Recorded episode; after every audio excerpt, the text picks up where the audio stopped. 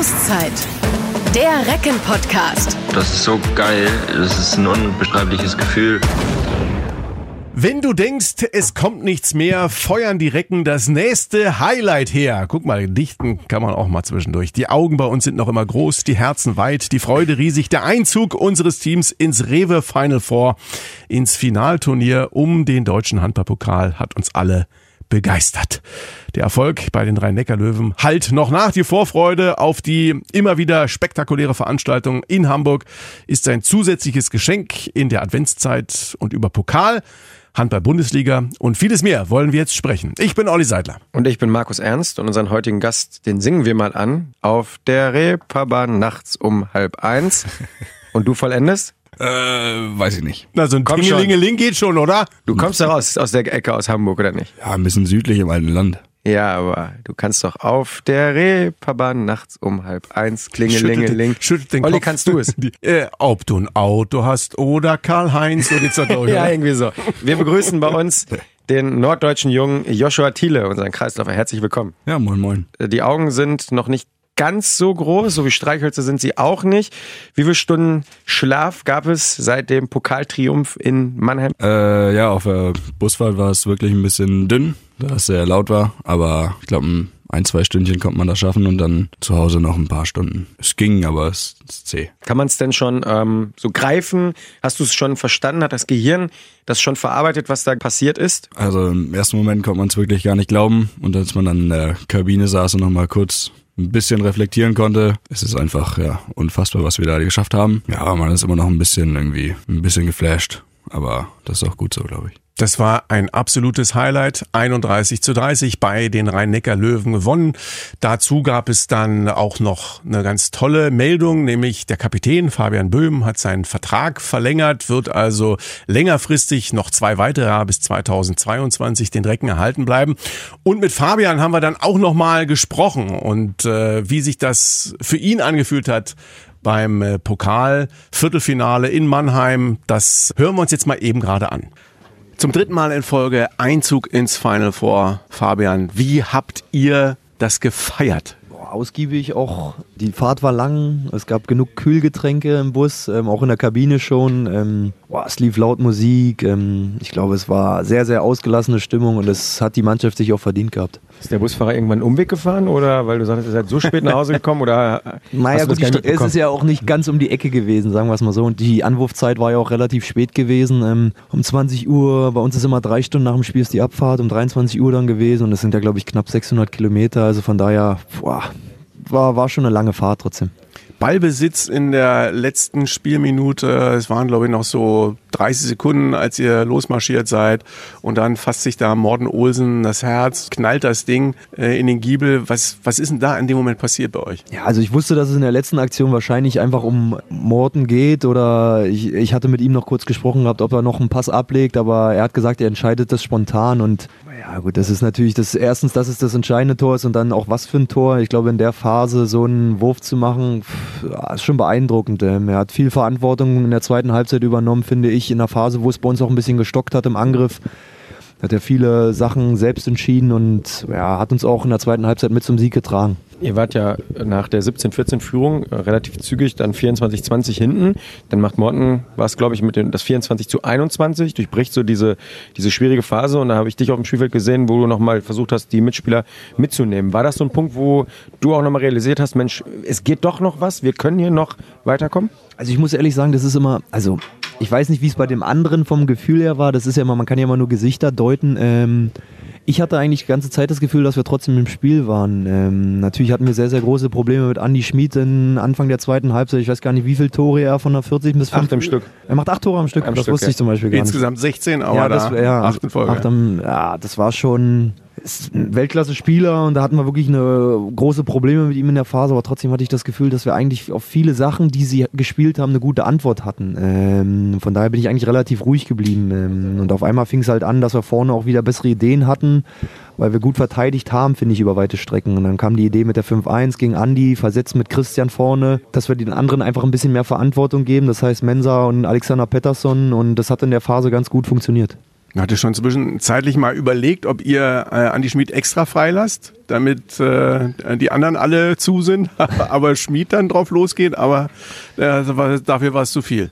Ja, dafür war die Menge dann irgendwann. Also es ist ja schon beeindruckend. Also ich glaube, 16 Feldtore ist schon, boah, der hat mehr als die Hälfte der Tore überhaupt gemacht. Ähm, das ist schon echt beeindruckend gewesen. Ähm, von daher haben wir ihm, wir haben ihm ja zum Anfang, wir haben schon uns auch taktisch vorgenommen gehabt, ähm, Würfe von ihm zu akzeptieren, ähm, weil man ihn auch nicht komplett ausschalten kann, weil wir uns auch ein bisschen auf das Kreisläuferspiel mit Kohlbacher konzentrieren wollten. Er kam dann aber häufig auch viel auf Durchbruchaktionen, was wir nicht unbedingt so wollten.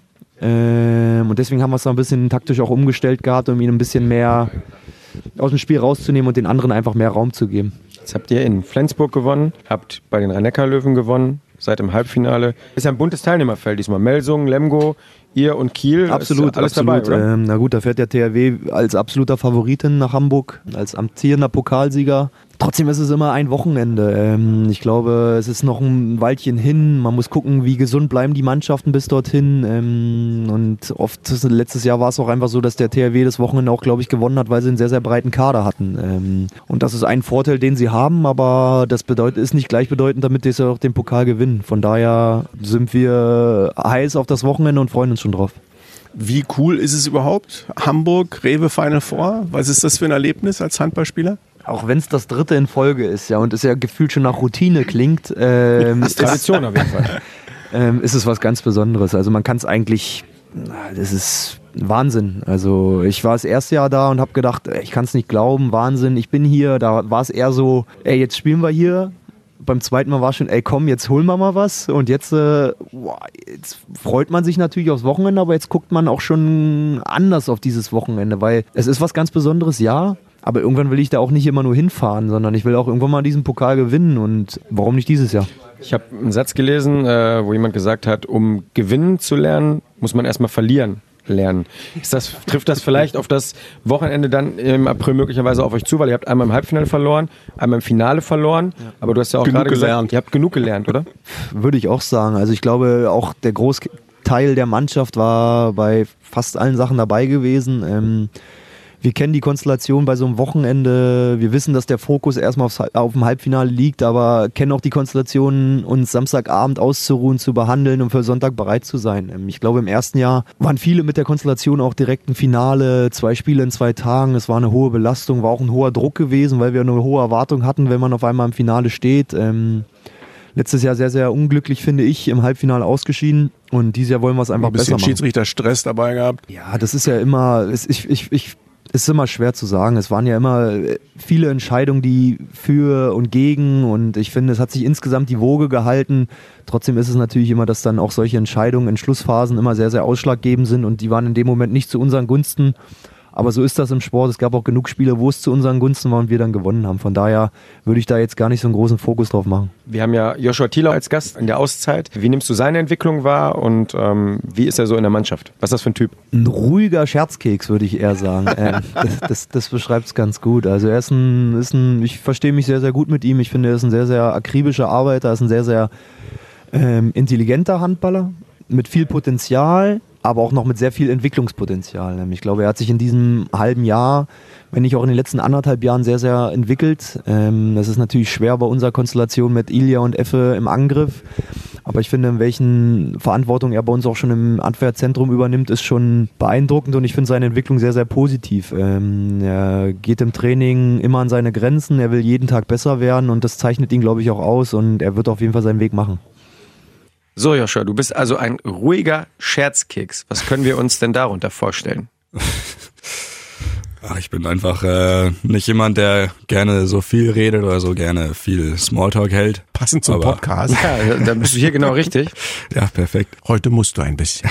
ja, alles gut. Ab und an mal, wenn ich dann mir was Lustiges mal einfällt, dann sage ich das dann auch und das ja, kommt dann manchmal ganz witzig an. Aber in der Regel bin ich eher ein bisschen ruhiger. Bist du denn eher so auch jemand, der mal für den einen oder anderen Prank gut ist, dass du irgendwo Zahnpasta auf eine Türklinke schmierst oder wie muss man das mit dem Scherzkeks verstehen? Haust du da einen Spruch raus, oder was? Ja, eher so ein paar Sprüche, aber Gerade wo du das mit der Zahnpasta ansprichst, das äh, haben wir in der Tat mal bei der U21-Nationalmannschaft gemacht. Ja.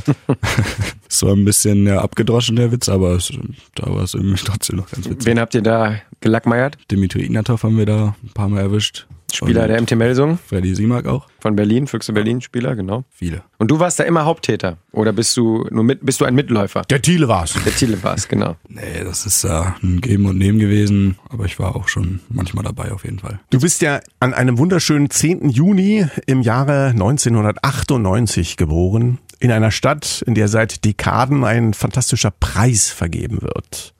Es ist der älteste und wichtigste Literaturpreis und zwar für Jugendbücher. Du weißt, worauf ich hinaus will, denke ich mal. Du bist ja auch schon eine Erfolgsgeschichte. Die Jugend ist doch aber dir immer noch nah und der Preis heißt Kinder-Jugendbuchpreis. richtig und zwar der hat den Namen Buxtehuder Bulle. Okay. Ja, so heißt Joshua mit Spitznamen. Passt doch eigentlich auch Buxtehuder ganz gut, Bulle. oder? Ja, ähm, äh, ich bin in Pinneberg geboren, deswegen hatte ich ein bisschen überlegt. Ja, das ist so. so Ja, du bist ja Buxtehude aufgewachsen, macht doch nicht alles kaputt. Nee, aber Buxtehuder Bulle, ja, hört man gern, ja. Kennst du gar nicht, oder? Bist du, bist du keine, kein Lesewurm, keine Bücherratte? Nee, Überhaupt nicht. in der Tat nicht so, nee. Das heißt, Sondern? Äh, ja, eher viel Musik und Filme und Serien. was waren deine Lieblingsfächer? Doch eher die naturwissenschaftlichen, die man sich so ein bisschen logischer erschließen konnte, wo es nur eine Lösung gab. Sprich Mathe, Chemie, Physik. Das heißt, das wäre dann auch ein äh, Bereich gewesen, den du vielleicht dann nach der Schule hättest backern können, wenn das jetzt mit der Handballkarriere nicht geklappt hätte? Ja, das wäre auf jeden Fall mein Ziel gewesen. Ist Nämlich es jetzt welche auch Richtung da genau? Ich studiere gerade Energietechnik noch hier an der Leibniz-Uni. Und ja, das finde ich auf jeden Fall ganz cool. Gerade in dem Bereich dann erneuerbare Energien für die Zukunft mal, ja, sich ein paar Gedanken zu machen. Allerdings äh, ist es in den letzten Semestern ein bisschen schleppend gewesen, da ich äh, Ist ja ein Präsenzstudium auch, ne? äh, ja, ein paar äh, Präsenzseminare gibt es. Und gerade in den Klausurterminen oder Klausurenzeiträumen waren in den letzten zwei Jahren die ja, EM und WM. Sprich, da konnte ich ein bisschen viel nicht mitschreiben und deswegen mache ich jetzt wahrscheinlich bald ein Fernstudium und das wäre dann Wirtschaftsingenieurwesen Industrie 4.0. Finde ich aber gut, da würde ich gerne noch ein bisschen dranbleiben, weil das ist ja auch ein Thema, was äh, politisch momentan äh, total im Mittelpunkt steht. Äh, der UN-Klimagipfel in Madrid ist gestartet und da ähm, gibt's ja viele Dinge, die uns beschäftigen. Energiewende, erneuerbare Energien, auch äh, bei uns in Deutschland. Windenergie stockt momentan. Was, was sagst denn du als äh, Mann mit Expertise auch in diesem Bereich?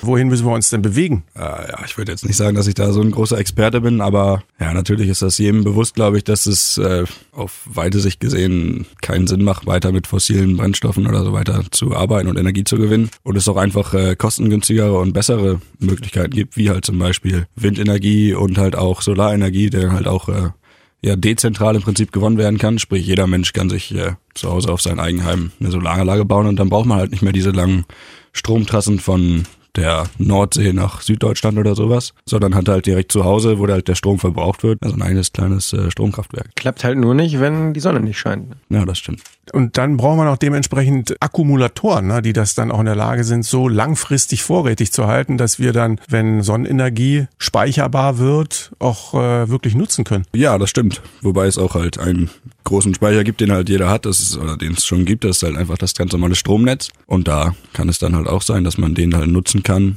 Und zum Beispiel, wenn die Elektromobilität ein bisschen mehr ausgebaut wird und dann halt auch zu Hause die Autos geladen werden, kann man dann auch die Autos im Prinzip als Speicher nutzen.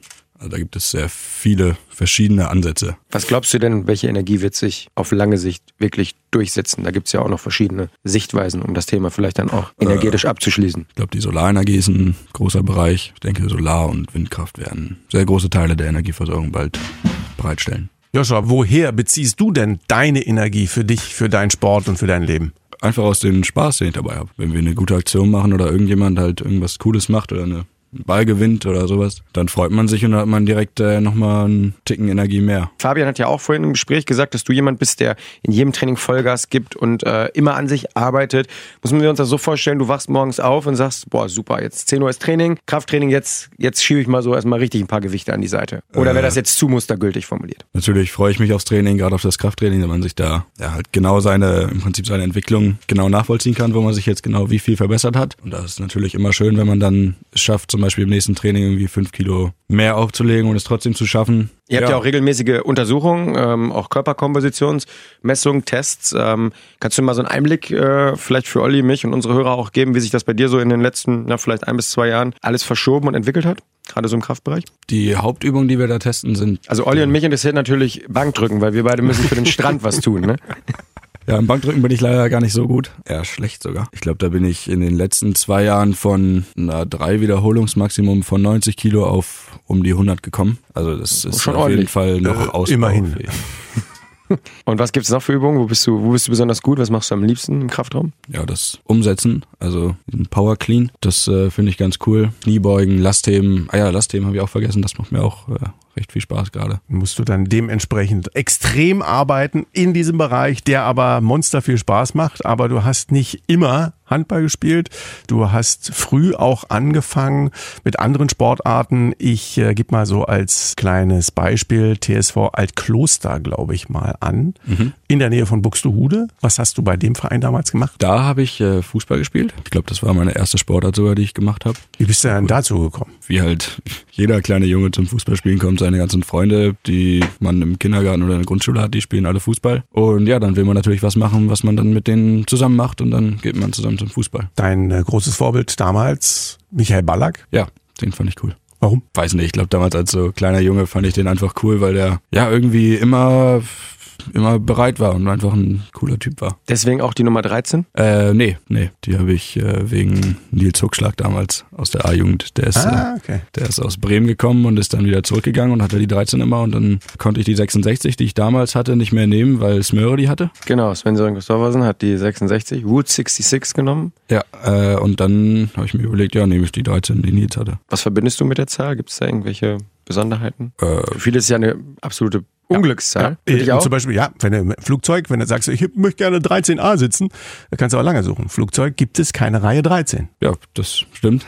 Ist mir noch gar nicht aufgefallen. Zum Beispiel. Aber ich habe damit keine schlechten Erinnerungen, sondern einfach nur Unglück für die Gegner.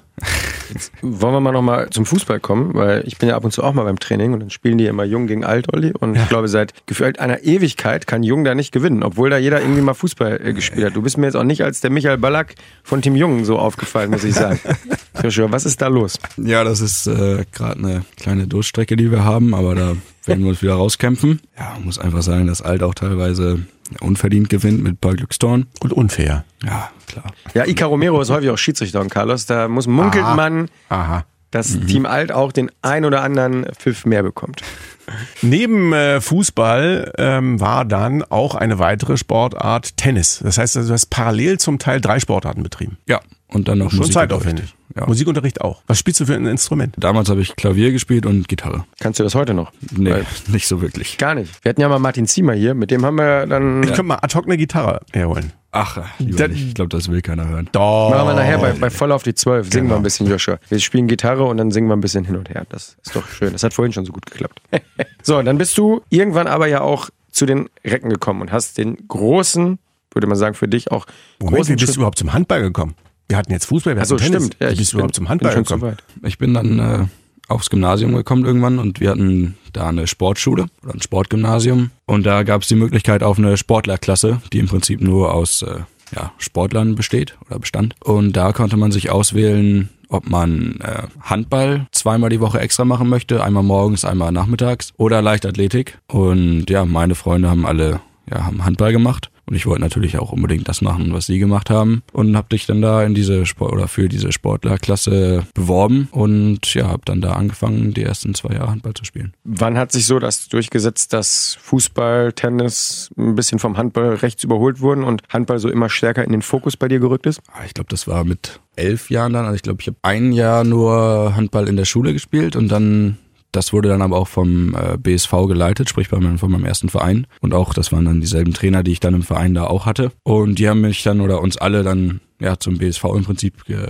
gelenkt. Buxtehude SV, ne? Ja. Vor allem für Frauenhandball bekannt, Genau. man ja sagen. Ja, und dann habe ich da halt äh, das Handballspielen angefangen mit meinen Freunden, wie gesagt. Irgendwann habe ich dann auch gemerkt, dass diese ganzen Sportarten und dann noch äh, Musik nebenbei alles ein bisschen zu viel wurde und habe mir dann, oder meine Eltern haben mir dann auch die Frage gestellt, was ich denn am liebsten machen möchte. Und dann habe ich geguckt, wo man meine meisten Freunde, was macht mir am meisten Spaß und dann ja, habe ich mich für Handball entschieden. Kommst du denn aus einer sehr sportbegeisterten Familie? Was machen Vater und Mutter? Ja, also mein Vater war sehr guter Schwimmer und hat auch Handball gespielt sehr lange und auch sehr gut. Also relativ gut. Äh, hatte auch ein Spiel gegen äh, Heiner Brandt sogar mal. Das war ganz cool. Da erzählt er gern von. Ja, gegen und, Gummersbach gespielt oder was? Oder? ja, da waren die in Essen in so einer in einer Schulhallen äh, Einweihungsfeier und da haben die da ein Showspiel gemacht im Prinzip. Cool. Äh, und meine Mutter, die war auch Schwimmerin und hat auch Curling gespielt früher. Ich gucke das manchmal bei der Winterolympiade. Ja, da gucke ich das nur. Also wenn ich Curling mal gucke, dann gucke ich das bei den Olympischen Hat Winterspielen. Sky noch nicht ins Programm aufgenommen, ne?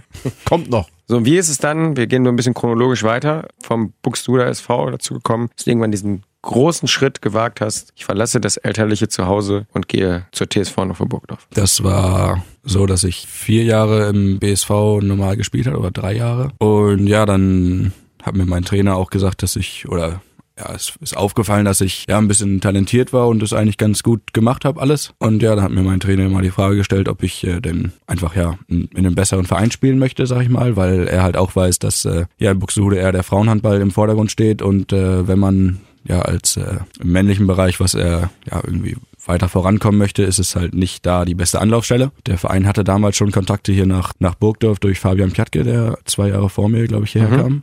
War ein Torwart weiter. mal, der in der Jugend gespielt hat, genau. Ja, der kam auch aus Buxtehude. Ja, dann bin ich da, hat mir mein Trainer einmal hier eine Probewoche im Prinzip im Internat und mit äh, HVN-Lehrgang und allem möglichen ja ermöglicht und ja, da fand ich das ganz cool. Habe auch damals schon äh, Jonas Wilde kennengelernt, der auch äh, gleichzeitig mit mir aus dem Internat kam. Dann in der zweiten Probewoche habe ich dann auch Vincent Büchner nochmal kennengelernt. Und ja, da war es klar, dass die halt auch beide kommen. Und dann dachte ich, ja, die sind ganz cool, dann mache ich das doch auch mal. Und jetzt machst du das auch noch äh, so, dass du zum Beispiel ja auch über den äh, Bereich eurer Kooperation an Schulen gehst und dann da Kinder das auch vermittelst, wie spannend das ist und wie wertvoll sportliche Bewegung und Handball sein kann. Ja, zumindest versuche ich das, ja. Macht dir sowas Spaß? Es ist immer irgendwie cool, sich vorzustellen, dass man auch mal früher genau mit solchen Übungen angefangen hat und vielleicht auch, wie es jetzt dann einem erscheint, vielleicht ein bisschen ungeschickt aussah. Ähm, aber dass dann, ja, dass man halt auch dann da die Fortschritte relativ schnell sehen kann innerhalb von einer Trainingsstunde, die man da zusammen hat. Aber das ist schon cool und die ganzen Fragen, die sie dann danach immer stellen, ist auch immer ja, sehr lustig. Häufig werden solche Termine ja auch von Heidmar Felixson Mhm. Begleitet. Den hatten wir auch vor wenigen Wochen hier in unserer Auszeit. Du hast ihn dann, glaube ich, auch als A-Jugendtrainer gehabt und danach auch als Trainer der zweiten Mannschaft, wenn ich nicht ganz falsch bin. Mm, Nee, Heidi Ne? war immer nur zweite Mannschaft. Ja, und dann war das noch davor mit der A-Jugend, genau. Wie ist das, wenn du dann zu ihm wiederkommst und da regelmäßig auch noch deine, deine Einsätze hast, im Perspektivteam ähm, spielst? Was ist er so für ein Typ als Trainer? Ja, Heidi ist einfach eine ja, überragende Persönlichkeit. Also jeder weiß, was er alles erreicht hat in seinem sportlichen Leben. Und ja, kann einem immer noch wieder was Neues beibringen und setzt gerade sehr auf die ja, individuelle Weiterentwicklung der Spieler. Das hilft einem natürlich immer sehr. Und ja, das ist einfach cool, wenn man dann nochmal zu der zweiten Mannschaft kommt und da auch wieder seine ganzen alten Freunde sieht, mit denen man auch früher dann äh, ja noch mehr zusammengespielt hat. Und ja, da macht es einfach immer Spaß mitzuspielen. Dann bist du dementsprechend auch in der Jugend sehr erfolgreich gewesen, bist dann auch äh, zu den Junioren-Lehrgängen eingeladen worden, hast große Juniorenturniere gespielt, bist im Endeffekt dann auch bei der U21-Weltmeisterschaft mit am Start gewesen und bist bei der Junioren-Europameisterschaft auf Platz drei mit der deutschen Nationalmannschaft gelandet und zum besten Abwehrspieler dieses Turniers gewählt worden. Gratulation dazu nochmal. Dankeschön. Wie hast du diese Dinge mit der deutschen Juniorennationalmannschaft oder mit den deutschen Juniorenteams damals erlebt? immer sehr positiv. Wir hatten immer ja, sehr gute Trainer, die einen wirklich äh, viel beibringen konnten. Auch das ganze Team, was dann da über die Jahre eigentlich immer im Kern dasselbe war, hat man dann auch äh, ja, lieben gelernt. Und ja, da war es einfach immer cool, wenn man sich dann da mal wieder trifft für eine Woche. Natürlich war es auch äh, mal anstrengend mit äh, dreimal am Tag Training oder sowas. Aber ja, das hat man gern gemacht und man hat äh, ja viel gelernt und sich immer sehr intensiv auf die anstehenden Turniere vorbereitet. Wenn man jetzt zehn Handballspieler fragen würde, wo spielt ihr lieber, im Angriff oder in der Abwehr, würden wahrscheinlich neun sagen. Im Angriff, das kann ich mir vorstellen, mit deinen Meriten bester Abwehrspieler, das wird man ja nicht durch Zufall. Ist es bei dir eher die Abwehr, die dir mehr Spaß macht als der Angriff? Doch, ja. Macht mir schon mehr Spaß. Natürlich kann ich mich auch drüber freuen, falls ich mal ein Tor werfe oder mal irgendwie eine, einen halbwegs guten Block darstelle, dass da irgendwer jemand durchrennen kann. Das ist natürlich auch cool und da freut man sich auch fast genauso. Aber dieses Gefühl in der Abwehr, da wirklich diesen direkten Körperkontakt zu haben oder mal einen Ball zu klauen oder sowas in der Art, das ist dann schon nochmal irgendwie, ja, einfach ein Ticken, ein Ticken cooler. Janik Kohlbacher, der ja nicht nur deutscher Nationalspieler, sondern auch am Kreis und mittlerweile auch in der Defensive äh, unterwegs, aber am Kreis sicherlich auch Weltklasse darstellt, hat mal gesagt, irgendwie, es macht ihm auch Spaß, mhm. Gegner kaputt zu machen. Ja. ist das was, womit du was anfangen kannst? Ja, auf jeden Fall. Also da, das ist schon cool, wenn da mal einer so, ja, vielleicht äh, ein, zwei Tore zu viel geworfen hat bisher und man sich dann denkt, ja komm, der muss jetzt mal, der darf jetzt nicht nochmal werfen und da mal richtig drauf geht, das ist dann auch schon cool, ja. Mit Carlos Ortega habt ihr auch einen ganz besonderen Coach, dazu Ica Romero noch als Co-Trainer. Wie ähm, haben dich die beiden in den letzten Jahren geprägt, beziehungsweise auch besser gemacht? Auf eine sehr gute Weise, glaube ich. Das ist schon immer unglaublich, wie die da ein Spiel vorbereiten, wie die da immer einen Plan haben, wie äh, der Angriff äh, zig Möglichkeiten hat, eine Situation zu Ende zu spielen und wie auch die Abwehr immer feste Regeln hat, wie wir was machen und dann halt auch immer gegnerspezifisch dann agieren wollen. Das ist einfach unglaublich cool, da kann man unfassbar viel lernen und es ist auch eine, ja, diese spanische Trainerphilosophie, dass es immer auf so einem Level wirklich nur noch aufs Kleinigkeiten ankommt. Und äh, man kann, glaube ich, relativ schnell auf ein hohes Level kommen, aber dann wirklich auf ein ganz hohes Level zu kommen, das sind nur noch kleine Nuancen, die dann jeden Tag nochmal ans Herz gelegt, ans Herz gelegt zu bekommen, das ist dann ja schon sehr wichtig, auch gerade für einen Jungspieler. Wie wichtig ist da auch Videostudium? Sehr wichtig. Also das ist äh, intensiv bei uns und äh, oft auch in der Nachbetrachtung von Spielen. Ja, aber das braucht man natürlich auch. Man muss halt wissen, was einen auf was auf einen zukommt da.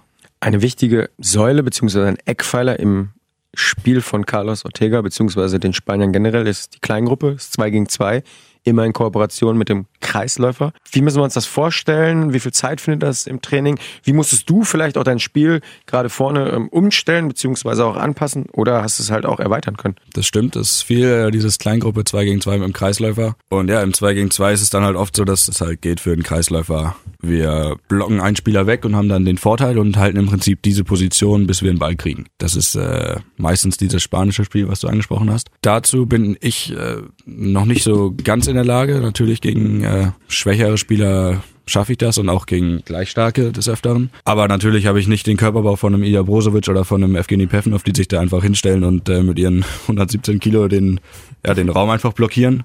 Äh, da habe ich noch ein bisschen was aufzuholen. Deswegen ja Krafttraining. genau. Und ja, da war vielleicht mein Spiel früher eher auch äh, ein bisschen dieses äh, Laufen. Hinterlaufen. Genau. Mhm. Und ja, da gibt's, da muss man halt dann schauen. Also das äh, ist dann oft eine Sache von dem Spielmacher, der dann auch äh, mich zum Beispiel dann im Angriff sieht und im Training machen wir klar, üben wir dann halt auch immer dieses äh, das schwere Absetzen, dieses Positionshalten immer ja sehr intensiv und auch gerade nochmal nach dem Training mit äh, Ika zusammen im, im Kleingruppentraining mit den ganzen Jungen und ein paar, die Bock haben. Aber ja, wenn dann zum Beispiel ich im Angriff stehe und äh, nicht Ilya oder Effe, dann ist es vielleicht auch äh, mal für einen Spielmacher äh, guten Spielzug zu spielen, wo ich dann halt irgendwie hinterlaufen muss oder kann. Also mit Kreuzbewegung arbeiten im Rückraum, genau, damit du dann halt deinen Platz bekommst, weil einer aus der Abwehr mal vortreten muss irgendwann. Ja, irgendwie sowas. Oder also weniger eine Kleingruppe. Ja. ja, aber natürlich hängt das dann nicht alles äh, von mir ab, sondern natürlich auch von den anderen Spielern, die da bei sind. Gibt ja zum Beispiel so im Fußball, da sind dann äh, Spieler mit 18, mit 19, mit 20 Jahren dann dementsprechend schon auch in, in, der Weltklasse mit dabei. Wie lange braucht das im Handball eben, um überhaupt auch diese Physis aufzubauen, damit man voll entwickelt seine 100 Prozent auf die Platte bringen kann? Uns wurde mal gesagt bei der äh, Nationalmannschaft, dass wir so mit 26 äh, unser das ein Handballer oder 27 seinen Peak hat. Mhm.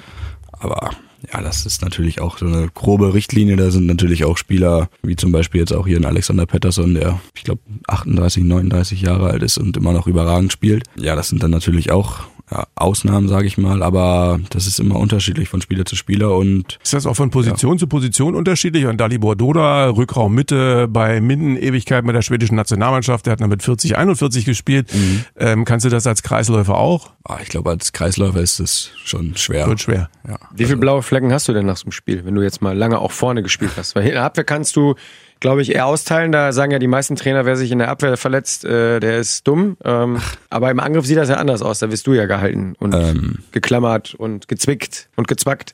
Ja, da hat man schon ein paar blaue Flecken, gerade irgendwie an den Oberarm oder sowas oder an, am Hals vom Trikot ziehen. Das ist ganz normal. Das hat auch ein Rückraumspieler, das hat auch ja, in Außen auch teilweise. Ja, aber diese Schläge und dieser Körperkontakt sorgen ja wahrscheinlich dann auch dafür, dass, äh, dass man eben auf diesen Positionen nicht mit, in der Regel nicht mit 43 mehr rumläuft, sondern im Tor eher. Das stimmt. Also ich glaube, ich glaube gerade als Kreisläufer ist äh, Hüfte, glaube ich, ein großes Problem, weil man immer tief stehen muss und äh, ja, diese schnellen Drehungen aus der Hüfte, ja, sind da schon, glaube ich, ja, eher kontraproduktiv, also nicht so gut für den Körper. Wenn man das halt lange macht, dann ja, irgendwann geht's wahrscheinlich nicht mehr.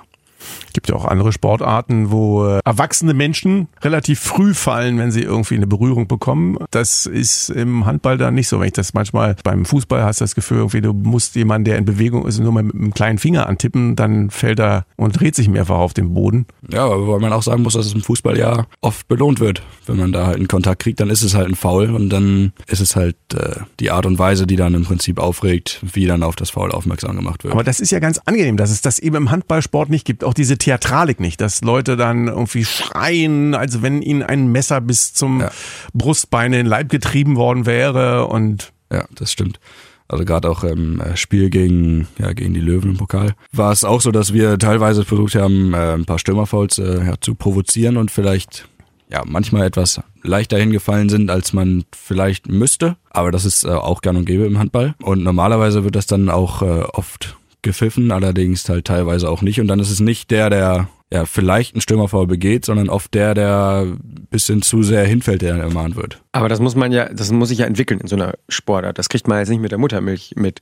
Ähm, wie ist das bei dir gewesen in der Jugend? Weil Handball ist ja wirklich ein fairer Sport. Auch, man hat es ja auch bei den Löwen gesehen. Die eine Aktion hat Morten Olsen, glaube ich, sich beschwert, weil er noch im Wurf in den Arm gegriffen wurde. Dann hat der Gegner ihn in den Arm genommen, dann hat man sich die Hand gegeben, Schiedsrichter haben gesagt, weiter geht's und alles war gut. Ähm, woher kommt diese, diese Kameradschaft? Ähm, wie entwickelt die sich? Oder hast du da einen Erklärungsansatz für? Ich glaube, das ist einfach, weil ja wir Handballer einfach äh, ja also sehr respektvoll gegeneinander spielen und ich glaube, es ist einfach dieses äh, dieses diese Mentalität, die wir als Handballer haben, dass wir alle einen fairen Sport wollen. Ja, dass wir auch wissen, dass es halt eine harte Sportart ist, aber darum spielen wir es natürlich auch. Also Morten Osen wird sich dann äh, nicht beschweren von wegen, oh, der Kontakt war jetzt so hart oder, oder er ist mir ein bisschen an den Hals gegangen, sondern der wird sich dann bei den Schiedsrichtern beschweren, dass er das nicht gesehen hat und dann irgendwie keine Zeitstrafe kam. Der wird nicht sagen, Mann, du Blödi da, warum packst du mich so an? Sondern, ja, das findet er auch gut. Also darum, darum spielt man ja Handball.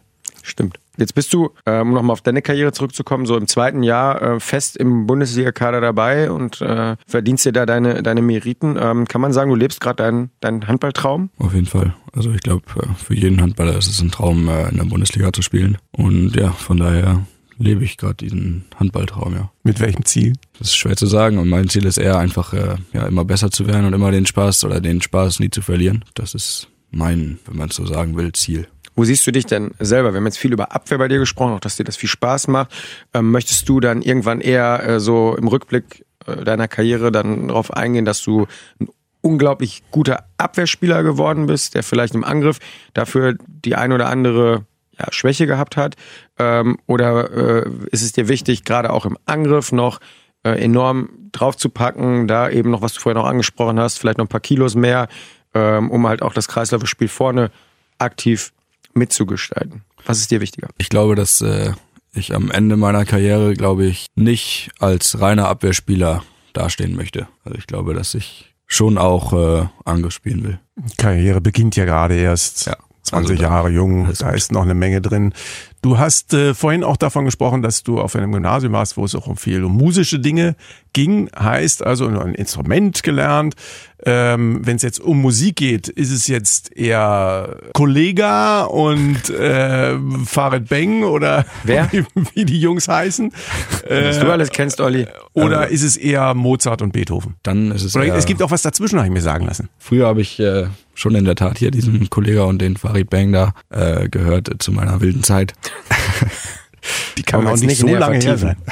Ja, gerade natürlich ist immer noch äh, Deutschrap und Hip-Hop ein großes Thema bei mir. Aber ich fange jetzt zum Beispiel auch an, zum Beispiel auch an, irgendwie Sachen in Richtung Jazz irgendwie mal gern zu hören oder sowas. Also ja, da ist alles ganz breit gefächert. Da habe ich keine Also auch da ist, konkreten Vorlieben. ist eine Entwicklung erkennbar. Formulieren wir es mal so. ja, Wollen wir denn die Gitarre jetzt mal holen? Ja, ich, und guck mal, ich guck mal. ob ich machen dann voll auf die Zwölf, oder? Wir sind doch schon. ich kann echt keine Gitarre spielen. Oh.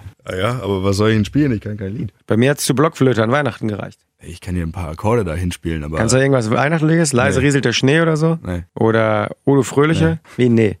nee. Ja, dann haust du ein paar Akkorde raus. Dann kann ja Olli spielen und wir tun so, als wenn ich gespielt hätte. Und du singst dazu.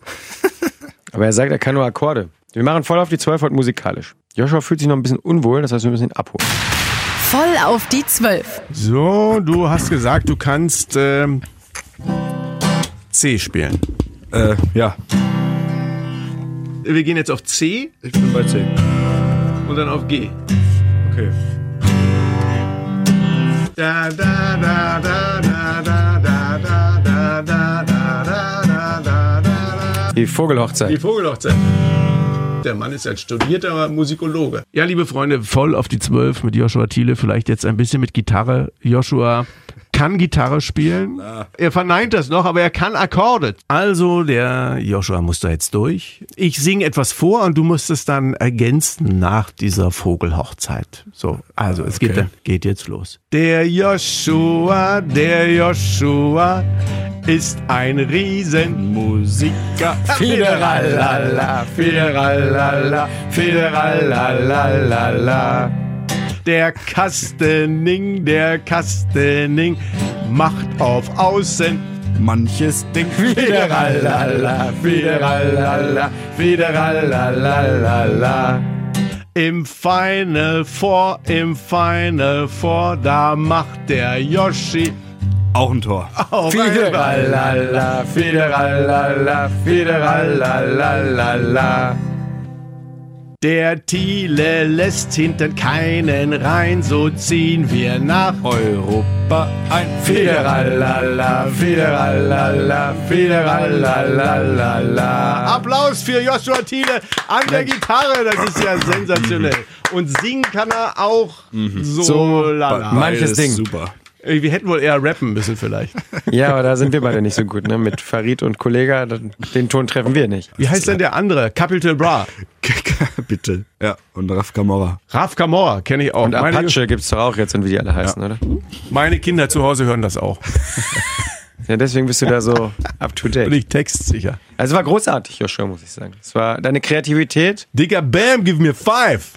Digga, das war cool. Beste, Alter. Bester, Alter. Also, das war eine coole voll auf die 12, Olli, oder? Absolut. Ich sage auch von meiner Seite aus besten Dank. Schön, dass du da gewesen bist. Ja, schön, dass ich hier sein durfte. Cool. Wir verbleiben bis zur nächsten Auszeit wie immer mit Recken. Rocken! Der Recken Handball Podcast. Eine Produktion von Antenne Niedersachsen. In Zusammenarbeit mit der TSV Hannover Burgdorf.